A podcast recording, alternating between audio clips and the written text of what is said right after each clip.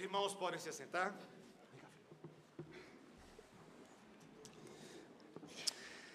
Amém, igreja. Nessa manhã, irmãos, nós temos a grata alegria uh, de receber como pregador do, do, do Santo Evangelho nesta manhã o nosso irmão Luiz Felipe Heringer. Luiz Felipe uh, é um amigo de longas datas, ele é filho do presbítero Flávio, da Bianca, ele é o marido da Kécia, ele é o neto da dona Laís, sobrinho da Andréia, cunhado do Henrique, irmão da Letícia, né? Essa família é muito querida para nós. Né? Tem mais gente nisso aí, né? Jogador de basquete, jogador de futebol, infelizmente torcedor do Fluminense. Tem muita coisa também tem pecados aí, né, Felipe? Tem pecados a serem tratados. Queridos, é um amigo muito precioso. Luiz Felipe é seminarista e candidato do nosso presbitério. Há algum tempo já ele está ali morando nos Estados Unidos, cursando no Seminário Reformado Teológico da Carolina do Norte, está lá junto com a Kécia, e aí está de passagem em Brasília, e nós não poderíamos perder essa oportunidade de tê-lo como candidato do nosso presbitério também. Ah, tem tido oportunidades para trazer a palavra, trouxe o estudo nessa semana no nosso grupo de aconselhamento bíblico. Ah, e nesse momento teremos a alegria e a honra de poder ouvir a exposição do Santo Evangelho. Meu irmão, que Deus use a sua vida, que possamos ver a Cristo e a Ele somente. Deus te abençoe, irmão.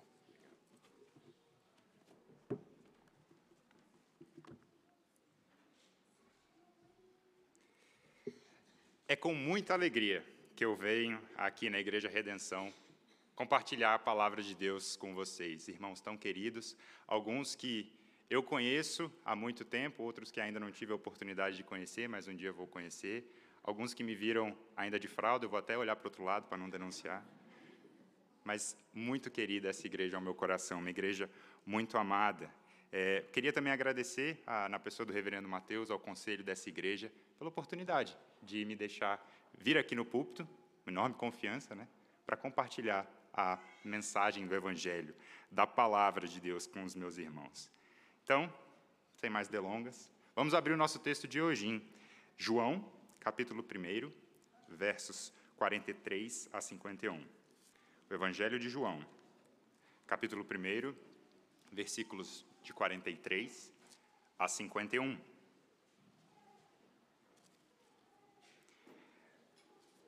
Diz assim a palavra de Deus. No dia imediato, resolveu Jesus partir para a Galiléia e encontrou a Felipe, a quem disse: Segue-me. Ora, Felipe era de Betsaida, cidade de André e de Pedro. Felipe encontrou a Natanael e disse-lhe: Achamos aquele de quem Moisés escreveu na lei e a quem se referiam os profetas. Jesus, o Nazareno, filho de José. Perguntou-lhe Natanael: De Nazaré pode sair alguma coisa boa? Respondeu-lhe Filipe: Vem e vê. Jesus viu Natanael aproximar-se e disse a seu respeito: Eis um verdadeiro israelita, em quem não há dolo. Respondeu Natanael: De onde me conhece? Respondeu-lhe Jesus: Antes de Filipe te chamar, eu te vi, quando estava debaixo da figueira. Então exclamou Natanael: Mestre, tu és o filho de Deus, tu és o rei de Israel. Ao que Jesus lhe respondeu: Porque eu te disse que te vi debaixo da figueira, crês? Pois maiores coisas do que estas verás. E acrescentou: Em verdade, em verdade vos digo que vereis o céu aberto e os anjos de Deus subindo e descendo sobre o Filho do Homem. Oremos juntos. Senhor, naquilo que não temos, concede-nos. Naquilo que não sabemos, ensina-nos naquilo que não somos, transforma-nos. Diante dos nossos olhos, revele a Cristo em Sua palavra, no nome do nosso Redentor que oramos. Amém. Enigmas, charadas, mistérios, o que é o que é. Quem não gosta de um bom mistério, bom sujeito não é, ou talvez seja suspeito. O desconhecido, aquilo a ser descoberto, nos fascina, o mistério, nos deixa com um frio na barriga, querendo saber o que se passa, o que aconteceu. Eu sempre fui fã das histórias de Sherlock Holmes. Um detetive que tem as suas tramas em Londres, o drama do crime não resolvido, a capacidade de observar as pistas, de ver as camadas e chegar a uma conclusão. O que aconteceu? Quem matou? Como era essa vítima? Um dos meus trechos favoritos está num livro chamado Um Estudo em Vermelho, escrito por Conan Doyle em 1877. Nesse livro, Sherlock Holmes conhece o seu elementar e caro amigo Watson. Na primeira interação entre eles, eles estão num laboratório e Watson se aproxima de Sherlock Holmes. E antes que eles tenham qualquer conversa, Sherlock deduz apropriadamente que Watson era um médico que estava no exército servindo no Afeganistão e que tinha acabado de regressar à Inglaterra. E do nada ele continua a conversa, como se nada tivesse acontecido. E o Watson, atônito, pergunta para Sherlock Holmes como ele sabia todas aquelas coisas sem ele ter dito nada. E Sherlock Holmes diz: Elementar, meu caro Watson por observação. Mas e quando alguém observa algo que está além do que os olhos podem ver? O naturalista Sherlock era bom em observar os detalhes, era bom em ver o que era acessível aos olhos, mas e quando alguém é capaz de ver o coração? O que, que a gente faz? Bem, esse é o enigma do Nazareno que temos hoje no nosso texto, em João, capítulo 1, versos 43 a 51. Um homem que vê o cerne do ser humano. Um homem capaz de enxergar, ao mesmo tempo, o que está à nossa vista, mas também o mais profundo do seu ser, além do que os olhos podem ver. Simultaneamente, é um homem que é simples, que aos nossos olhos talvez não chamasse a atenção por sua aparência, um homem que não tinha qualquer majestade para nos atrair. Como pode ser? Quem é esse homem? Quem é esse Nazareno? Quem é essa pessoa que enxerga a realidade por completo? Hoje veremos então o testemunho daqueles que viram o Nazareno chamado Jesus e de que foram vistos por ele. Mais do que isso, o próprio Nazareno vai se apresentar e desvendar o seu enigma diante de nós. Hoje veremos três coisas. Veremos que Jesus nos chama, Jesus conhece aqueles que ele chama e Jesus se revela àqueles a quem ele chama. Jesus nos chama, Jesus conhece aqueles que ele chama e Jesus se revela àqueles a quem ele chama. Então vamos lá. A nossa passagem de hoje, então, está no final do capítulo 1 do Evangelho de João e narra o chamado de dois discípulos, Filipe e Natanael. Nesse primeiro capítulo, João está nos contando sobre a encarnação do Verbo de Deus e ele registra o testemunho de João Batista em cinco atos. João, o autor do Evangelho, está progressivamente nos mostrando quem é Jesus. Nos versos 35 a 42, imediatamente antes da nossa passagem aqui, vemos João Batista dizendo a dois dos seus discípulos que Jesus era o Cordeiro de Deus. Ao ouvir isso, esses dois homens, André e João, imediatamente passam a seguir Jesus. João, eh, Jesus então os chama para si, dizendo: Vem e vê. Imediatamente André corre e chama o seu irmão Pedro, que também passa a seguir Jesus. E o nosso texto de hoje, então, acontece no dia seguinte em que esse grupo, esse primeiro grupo, foi reunido. André, Pedro e João, esse recente grupo formado ao redor de Jesus, vai receber duas adições, dois novos chamados, o que nos leva ao nosso primeiro ponto. Jesus nos chama. Veja comigo o verso 43 a 46. No dia imediato, resolveu Jesus partir para a Galiléia e encontrou a Filipe, a quem disse: Segue-me. Ora, Filipe era de Betsaida, cidade de André e de Pedro. Filipe encontrou a Natanael e disse-lhe: Achamos aquele de quem Moisés, Moisés escreveu na lei e a quem se referiam os profetas, Jesus, o Nazareno, filho de José. Perguntou-lhe Natanael: De Nazaré pode sair alguma coisa boa? Respondeu-lhe Filipe: Vem e vê. Intencionalmente, então, esse grupo vai para a Galiléia. O Nazareno tinha um propósito ali. Ao chegarem lá, eles encontram Felipe e Jesus os chama: segue-me. E Felipe segue. Bum, acabou. Esse é o chamado de Felipe. Tudo acontece em um ritmo muito rápido, como um trovão. Jesus chama Felipe e Felipe é convertido assim, instantaneamente. A presença de Jesus o transforma imediatamente. Felipe é atravessado pelo olhar do Mestre e a voz do Nazareno cria vida em seu coração. De Felipe, nos é dito apenas que ele era da mesma cidade de Pedro e André, Betsaida, uma vila pesqueira numa região da Galileia. Muito provavelmente já era alguém conhecido de João, André e Pedro, que eram pescadores nessa mesma região. Ele se une ao grupo de três pescadores e um mestre nazareno numa região menosprezada da Galileia, porque ele estava diante de algo que ele não podia ignorar. Filipe viu Jesus. Jesus o chamou. Felipe viu a Cristo e isso o transformou. Ele vê Jesus e a sua vida não é mais a mesma. Ele vê, ele crê. E ele passa então a testemunhar sobre esse Jesus. Irmãos, cada um de nós aqui teve um chamado distinto. Alguns de nós nasceram em lares que conheciam a Cristo desde a eternidade. Outros de nós conheceram a Cristo já mais velhos. Alguns de nós conheceram a Cristo lendo as Escrituras, outros ouviram a voz de Cristo pelo, pela pregação de alguém ou pelo testemunho de um irmão. Nisto não existe receita.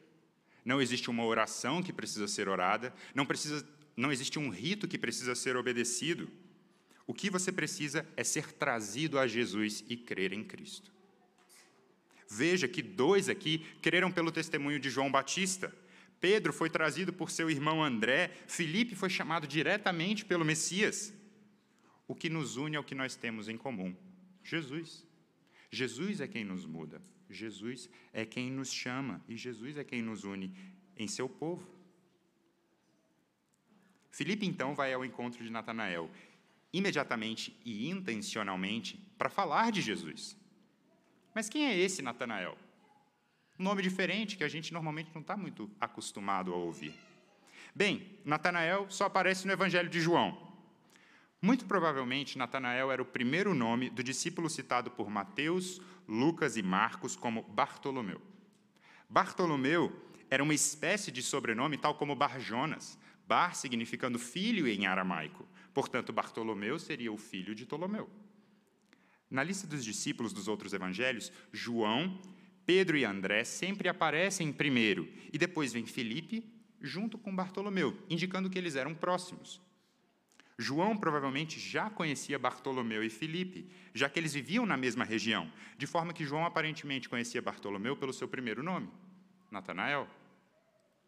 Felipe então encontra Natanael e anuncia boas novas a ele, aquele de quem Moisés escreveu na lei e de quem os profetas se referiram.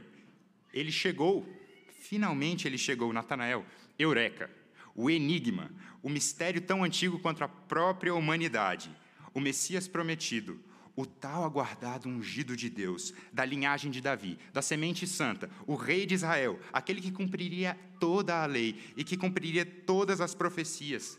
Ele chegou. A esperança de todo o Antigo Testamento está diante de nós. A grande expectativa do povo de Deus chegou e seu nome é Jesus, o filho do carpinteiro Zé da cidadezinha de Nazaré. Hum.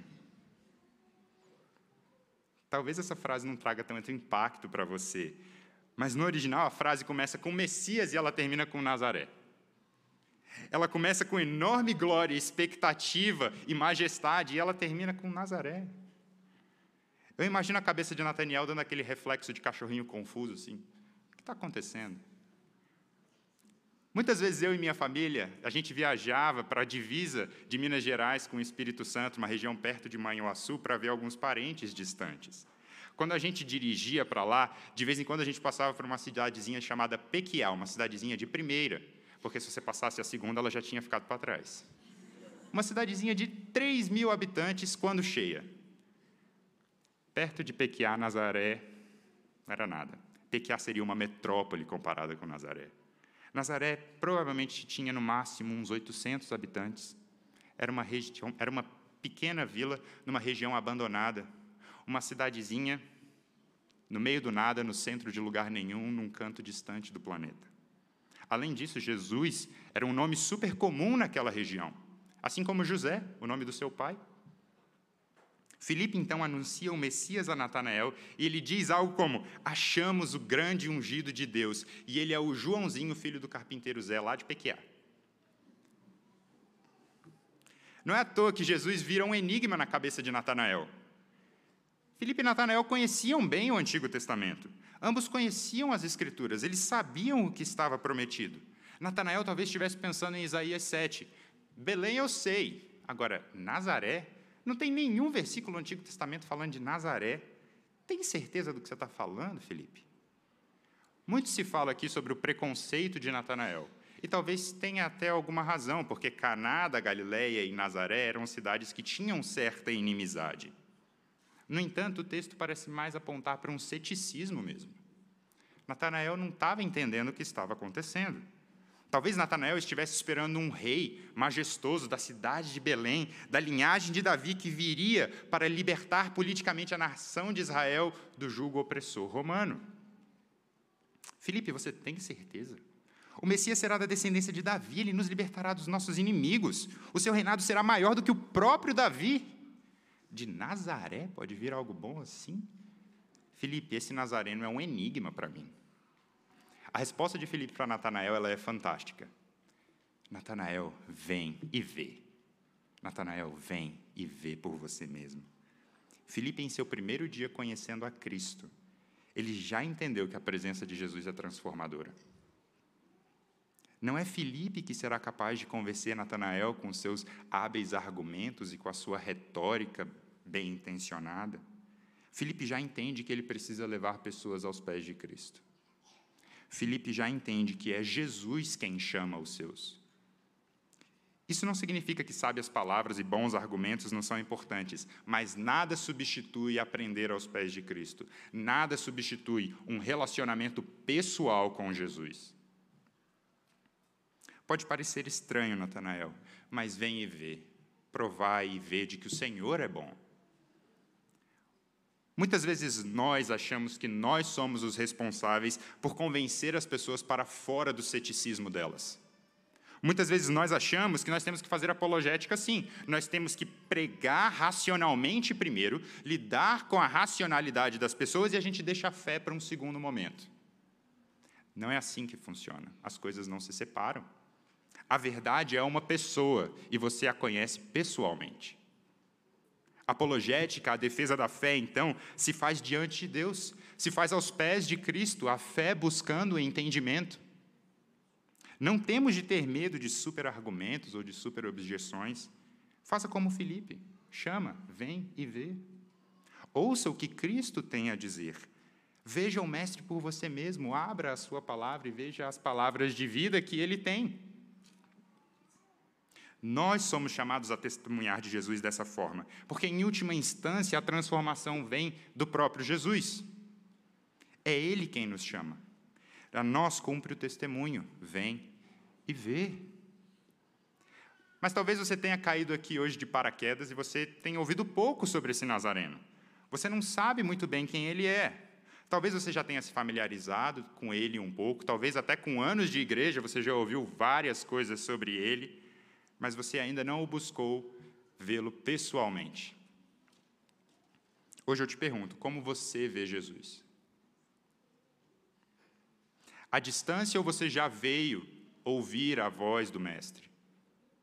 Você já se aproximou para ouvi-lo o que ele tem a dizer verdadeiramente? Ou você ainda carrega os seus ceticismos? O Nazareno ainda é um mistério, o Nazareno ainda é um enigma para você? Eu quero te convidar então a vir e ver Jesus. Mesmo com seus ceticismos, Natanael ele se levanta, ele ouve Filipe e ele buscou ver quem era esse nazareno por si mesmo. E eu também te convido a caminhar com Natanael na direção de Jesus e ouvir de Jesus quem ele é. E talvez você se surpreenda. O que nos leva ao nosso segundo ponto. Jesus conhece aqueles a quem ele chama. Veja comigo os versos 47 a 49. Jesus viu Natanael aproximar-se e disse a seu respeito: Eis um verdadeiro israelita em quem não há dolo. Perguntou-lhe Natanael: De onde me conheces? Respondeu-lhe Jesus: Antes de Filipe te chamar, eu te vi debaixo da figueira. Então exclamou Natanael: Mestre, tu és o filho de Deus, tu és o rei de Israel. Ao se aproximar de Jesus, Natanael não teve tempo de dizer nada. Ele vinha vindo e quando ele vinha vindo, Jesus já disse algo que impactou Natanael. Jesus disse: Verdadeiramente, vejam um israelita em quem não há dolo. Jesus observa Natanael de longe e exclama: Olha lá quem vem lá, é Natanael. Um homem que fala as coisas como elas são, um homem que não é um enganador, um homem que é direto ao ponto, sem hipocrisia, que vê as coisas como elas são por ele mesmo. Quando você ouve falar de dolo, um homem enganador, qual personagem bíblico que lhe vem à mente? Jacó. Jacó era o homem enganador do Antigo Testamento. Jesus estava fazendo um jogo de palavras, um trocadilho. Isso é muito legal, porque eu amo trocadilhos. E ver Jesus fazendo um trocadilho, usando o Antigo Testamento, é fantástico. Jesus está fazendo trocadilhos com um bom humor, fazendo referência a Gênesis 27 e 28. Jacó era o enganador que roubou o direito de primogenitura do seu irmão Esaú. Um homem que, com hipocrisias e artimanhas, sempre buscava tirar vantagem para si um homem cheio de dolo, um homem que não tinha uma mente dúbia, que não era firme. Mas se você lembrar da história, depois de Jacó roubar esse direito de primogenitura do seu irmão, ele foge. Ele passa maus bocados na terra de Labão, ele casa com Lia e Raquel, ele tem filhos, ele foge de Labão, ele reencontra Esaú, mas ele é transformado no val do Jaboque. Lá nesse val, ele luta com Deus. Ele passa a ser manco e tem o seu nome transformado para Israel, lá mesmo no Val, ainda cansado da luta, algo interessante acontece. Ele chama aquele lugar de Peniel porque ele viu Deus face a face. Seu nome passa a ser Israel porque ele esteve diante de Deus, ele viu Deus com seus próprios olhos. Natanael, você mal pode esperar o que você vai ver. Jesus está dizendo para Natanael que ele era um israelita sem engano, um Israel sem Jacó um homem sem mente dúbia, que naquele momento tornar-se-ia um israelita ainda mais profundamente. Mas Natanael tomou um susto. Reações como essa mostram que esses homens são gente como a gente. Veja como Natanael é um mineiro desconfiado. Uai, eu nunca te vi. Eu não te conheço, como você sabe quem eu sou? De onde você me conhece? Nesse momento eu imagino Jesus sorrindo, vendo Natanael todo na defensiva e amando Natanael, dizendo: Ô oh, Natanael, eu te conheço muito bem. Antes de Filipe te chamar, antes de você ouvir, antes de você saber, antes de tudo eu te vi, Natanael. Eu te vi debaixo da figueira, Natanael. Natanael, eu te conheço de verdade. Não sabemos exatamente o que significa isso de vê-lo debaixo da figueira. E talvez seja esse o ponto mesmo. Ninguém sabe ao certo o que Jesus está falando especificamente a não ser Natanael. Não tinha como ninguém saber, não tinha como ninguém ver. Natanael estava só, mas ninguém nunca está de fato só, né? Uma pista interessante é que nessa época era muito comum que as casas tivessem uma figueira no quintal. No fundo, como a árvore era abundante naquela região, ela era muito usada em sua sombra para lugares de oração, para lugares de meditação nas Escrituras. As figueiras, naquele tempo, eram um lugar onde as pessoas faziam suas devocionais. Talvez Jesus estivesse respondendo algo que Natanael disse em oração. Talvez Natanael estivesse meditando sobre o Messias, porque a sua conversa com Filipe parece apontar para o fato de que ambos desejavam a sua vinda. Ambos desejavam que Cristo viesse. Será que naquela manhã, antes de Filipe chegar, Natanael teria meditado sobre a figueira? Talvez Zacarias 3:10 onde o profeta diz que quando o Senhor colocasse a sua pedra, a sua rocha única, ele tiraria a iniquidade, e naquele dia cada um de vós convidará o seu próximo para debaixo da vide, para debaixo da figueira. Talvez Natanael tivesse lido Miqueias 4:4, onde as nações viriam ao monte do Senhor, viriam à casa de Jacó, para dela ouvir os retos caminhos e andar nas suas veredas, porque a palavra do Senhor sairia de Jerusalém para todas as nações. E nesse dia, cada um se assentaria debaixo da sua figueira, e não haveria quem os espantasse, porque o Senhor fez a sua obra. Talvez essas palavras estivessem frescas na memória de Natanael. Será que Natanael orou Maranata naquele dia? Será que debaixo da figueira ele pediu a vinda do Messias? Não sei, mas Jesus sabia. E é esse o ponto. Jesus sabia, e João não nos diz o significado específico para que eu e você tenhamos o mesmo impacto. Por certo, Jesus conhecia o coração de Natanael. Jesus conhecia o mais íntimo daquele homem. E Natanael percebe que ali na frente dele está alguém diferente. Esse homem vê o meu coração. Mas como pode? Quem pode ver o coração? Ah, Natanael, 1 Samuel 16, 7, o Senhor vê o coração. Será o Nazareno? Não pode ser, senão ele é o Messias. Irmãos, Jesus está mostrando para Natanael a sua onisciência. E o único que é onisciente é o próprio Deus. Não há nada que a Deus seja oculto. Ele conhece todas as coisas, ele conhece o mais íntimo dos corações. Antes de Natanael ouvir, antes de Natanael ver, antes da figueira, antes da fundação do mundo, Jesus já ouvia. Antes de você vir, antes de você ver, Jesus já te via. Jesus já vê o teu mais íntimo, o mais profundo do teu ser. Antes de você conhecer Jesus, Jesus já te conhecia. Jesus conhecia Natanael de uma forma que outra, nenhuma outra pessoa poderia conhecer, e Jesus conhece você de uma forma que ninguém mais pode conhecer. Ninguém mais pode ver onde apenas Jesus vê. Ninguém mais poderia dizer a Natanael o que Jesus disse, porque Jesus conhece aqueles que ele chama. Jesus conhece os seus. Onde ninguém vê a tua vida, meu irmão, onde ninguém conhece, Jesus vê. E talvez isso te dê um pouco de medo e um pouco de vergonha. Mas saiba que Jesus vê tudo isso e mesmo assim ele te ama. Nem mesmo você sabe quão mal você pode ser. Jesus conhece você melhor do que você mesmo. Ele vê o mais íntimo do seu coração e as suas motivações. Jesus sabe, ele vê. Ele sabe todas as coisas e ele te ama. Ele te ama hoje e ele te chama hoje para perto dele. Então vem e vê. Imediatamente o ceticismo de Natanael some, cai por terra diante de Jesus. Aquele chamado rompeu a sua surdez. A luz de Cristo afugentou a cegueira de Natanael, de forma que o seu coração se rompe, ele se abre em louvor diante do Messias.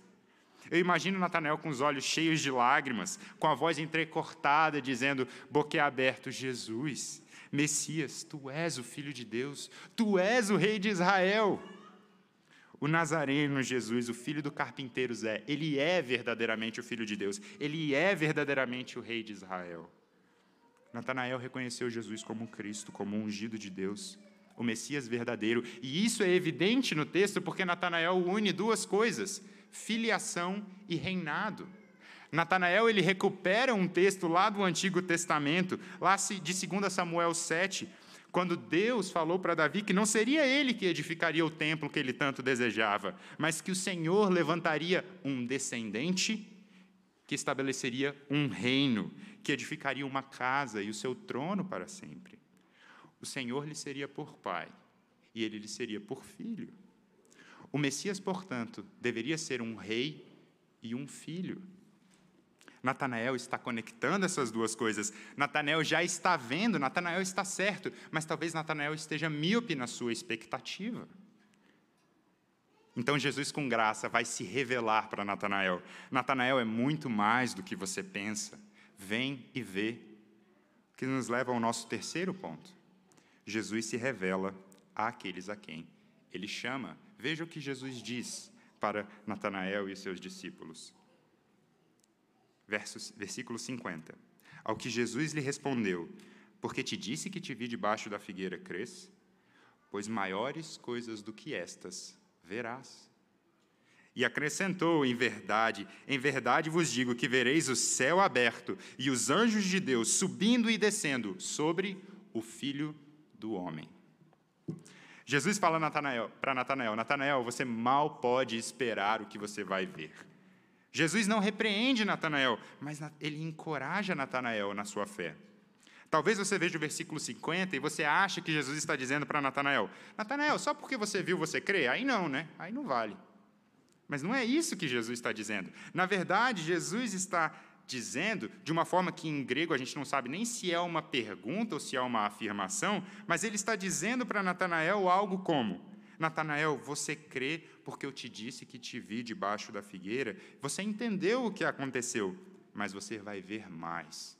Você vai entender mais, você vai crescer. Natanael, maiores coisas do que essa você verá, porque eu vou te mostrar. Maiores coisas você verá, porque eu vou te mostrar.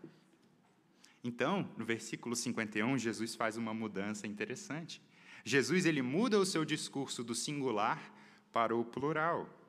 Jesus passa a falar não só com Natanael no versículo 51, mas com todos os seus discípulos ali. Jesus vai se revelar algo para todos aqueles a quem ele chamou. No versículo 51, Jesus revela o que todos os seus discípulos verão, incluindo eu e você. Jesus retorna então à história de Jacó, mas Jesus também adiciona um outro sonho, lá do livro de Daniel. Jesus conecta duas histórias do Antigo Testamento para explicar quem ele é e qual é a sua missão. Veja que Jesus não só viu Natanael debaixo da figueira, mas ele viu a conversa de Filipe e Natanael também. Porque Filipe havia anunciado para Natanael que Jesus era aquele de quem a lei e os profetas anunciaram. Então Jesus pega uma história de Gênesis, da lei, e pega uma história do profeta Daniel, mostrando que todo o Antigo Testamento apontava para Jesus. Jesus então passa a revelar a si mesmo. Jesus passa a desvendar diante dos olhos deles o enigma do Nazareno. Lá em Gênesis 28, no texto que a gente leu mais cedo, enquanto Jacó fugia do seu irmão Esaú, ele resolve descansar na região de Arã, e lá ele teve um sonho. No sonho, ele vê uma escada da terra até o céu, cujo topo atingia o céu, e os anjos de Deus subiam e desciam nessa escada. Ali na escada, o Senhor aparece para Jacó e confirma a sua aliança, ele confirma o seu pacto com Israel de redimir, de salvar o seu povo. Jacó então desperta apavorado, porque ele estava diante de Deus, Deus estava naquele lugar. Ele chama então aquele local de Betel, que significa a casa de Deus o local de habitação de Deus, o local onde Deus havia vindo e se revelado ao seu povo. Jesus então pega essa história, esse sonho, essa imagem de Jacó, e ele troca a figura da escada pela figura do filho do homem, uma expressão utilizada lá no livro de Daniel, em Daniel 7. O profeta Daniel havia escrito que também em sonho ele viu o Senhor, o ancião de dias, conferindo ao filho do homem domínio, reino e glória, para que todos os povos, para que todas as nações, pessoas de todas as línguas o adorassem. Daniel escreve que o domínio do Filho do Homem será eterno e seu reino jamais será destruído. Jesus está dizendo que a escada do sonho de Jacó era o próprio Filho do Homem do sonho de Daniel. Aquele rei eterno, divino, cujo domínio não teria fim. Você imagina o impacto disso para os discípulos? Dois textos fundamentais do Antigo Testamento, um antes mesmo da gênese do povo de Israel e o outro mostrando como que o Messias prometido seria poderoso e o seu reinado não teria fim. Aquele, essa declaração deveria ter tido muito impacto nos discípulos ali.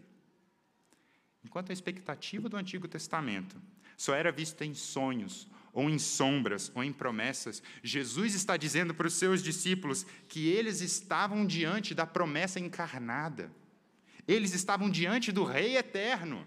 Jesus está dizendo que eles estão vendo com os próprios olhos deles o Filho do Homem. Natanael, o israelita sem dolo, assim como Israel estava vendo Deus face a face.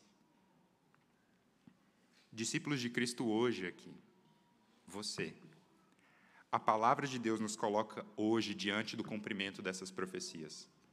Você é colocado hoje diante de Jesus e as declarações de Jesus aqui elas são inequívocas. Você precisa tomar uma decisão sobre essas declarações.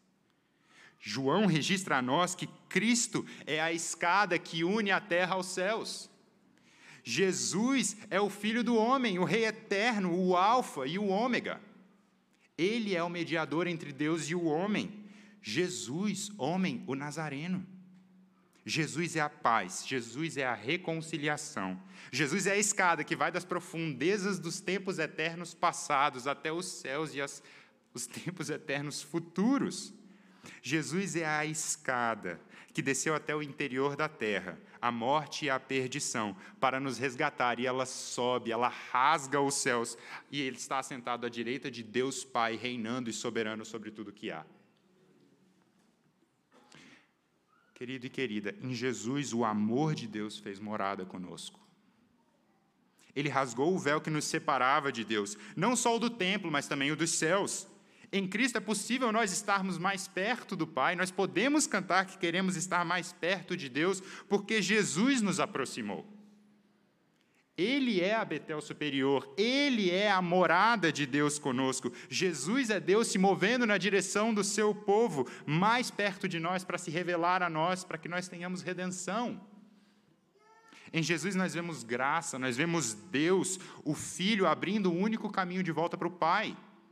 Jesus está dizendo aos seus discípulos, ele está resumindo o que ele veio fazer. Vocês verão a reconciliação de Deus com o seu povo, a redenção do povo de Deus. Em Jesus vocês verão Deus reunido com o seu povo. Você crê nisso? Você crê que esse Nazareno é o cumprimento das promessas, é a reunião, é a religação de Deus com o seu povo? João, esse mesmo discípulo que escreveu esse evangelho, que narra esses acontecimentos, escreveu na sua primeira epístola de João, no capítulo 1, versos de 1 a 3, de que Jesus é aquele que era desde o princípio, aquele que João ouviu, aquele que João viu com os seus próprios olhos, aquele que João contemplou que as suas mãos o tocaram. Ele era a palavra da vida manifesta. Ele é quem João escreve e testifica e anuncia para nós, para que nós creiamos que Jesus é o Cristo. João coloca lá no capítulo 20 do seu evangelho de que o propósito dele em escrever essas coisas é para que nós creiamos que Jesus é o Messias. O que ele viu, nós recebemos pelos olhos da fé hoje, pela sua palavra. Nós temos acesso àquilo que ele viu e nós estamos colocados diante de Jesus hoje para que nós podemos, possamos hoje também desfrutar dessa mesma alegria, dessa mesma reconciliação, para que nós também tenhamos certeza de que os nossos próprios olhos verão o rosto do Rei vitorioso, do Rei Nazareno, que garantiu o nosso caminho de volta ao Pai por falar em ver o rosto do rei vitorioso, por falar em ver o rosto do rei vitorioso Nazareno, Natanael é mencionado dessa forma uma única outra vez na Escritura. Lá em João 21. Após a crucificação, sete discípulos foram pescar. Um deles, Natanael de Caná talvez ainda tentando encontrar uma direção depois de um final de semana tão difícil, depois de eventos tão doloridos, os discípulos perdidos voltaram ao velho ofício da pescaria tentando encontrar uma direção. Mas ao clarear da madrugada, um homem aparece na praia. Eles não reconhecem esse homem e talvez o sol estivesse atrás dele. Esse homem grita para eles jogarem a rede do outro lado do barco e essa rede volta cheia de peixinhos. João reconhece a voz do mestre. Pedro pula do barco porque ele quer chegar na praia logo. Era Jesus que estava na praia. Os outros discípulos começam então a puxar o barquinho, puxar aqueles peixes. E será que Natanael olhou por cima do ombro querendo ver se era seu amigo na praia? Eles chegam à praia e os olhos de Natanael, eles veem, os próprios olhos dele, veem, veem Jesus ressurreto e comem. Ele come com Jesus em comunhão na praia. Natanael com certeza sorria naquele dia. Ele viu Jesus morto. Mas agora ele vê o Filho de Deus, o vitorioso Rei de Israel e a sua missão cumprida. Uma vitória não sobre Roma, mas sobre a morte. Naquela praia, Natanael enxergou reconciliação. Natanael enxergou o Filho do Homem em sua glória. Natanael ele viu o Nazareno comendo peixinhos num canto da Galileia. Natanael viu Deus reunido com seu povo. E não havia mais enigma, não havia mais mistério, não havia mais ceticismo e não havia mais dúvida. Esse Jesus se revela hoje aqui pela Sua palavra.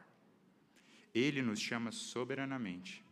Ele nos conhece no mais profundo do nosso ser e ele se revela a nós, a todos os seus discípulos que o amam sinceramente. Diante de nós está o Filho do Homem, que conquistou e que garante o nosso acesso, a nossa paz com Deus.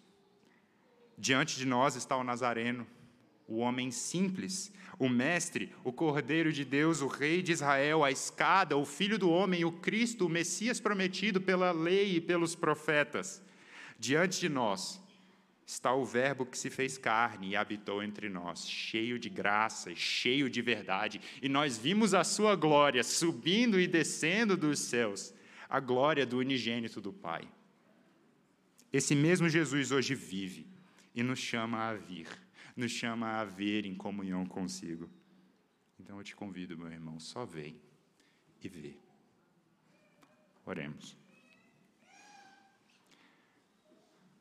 Pai nosso, bendito seja o seu nome. Somos gratos por nosso Senhor Jesus Cristo, o Nazareno, que nos reconciliou contigo. Agradecemos pelo chamado que nos resgatou do império das trevas para o reino do Filho do seu amor. Somos gratos por todas as bênçãos celestiais concedidas a nós em Cristo, que nos conhecia antes da fundação do mundo. Com ações de graças, te adoramos porque o Senhor se moveu a nós de maneira redentora para o louvor da glória da Sua graça e fez a nós, que não éramos povo, povo de Deus pela adoção de filhos concedida a nós gratuitamente no amado. Louvamos ao Teu nome, queremos estar mais perto de Ti. Traz os nossos corações a Ti. Isso oramos em Cristo, Redentor nosso, Filho do Homem. Amém.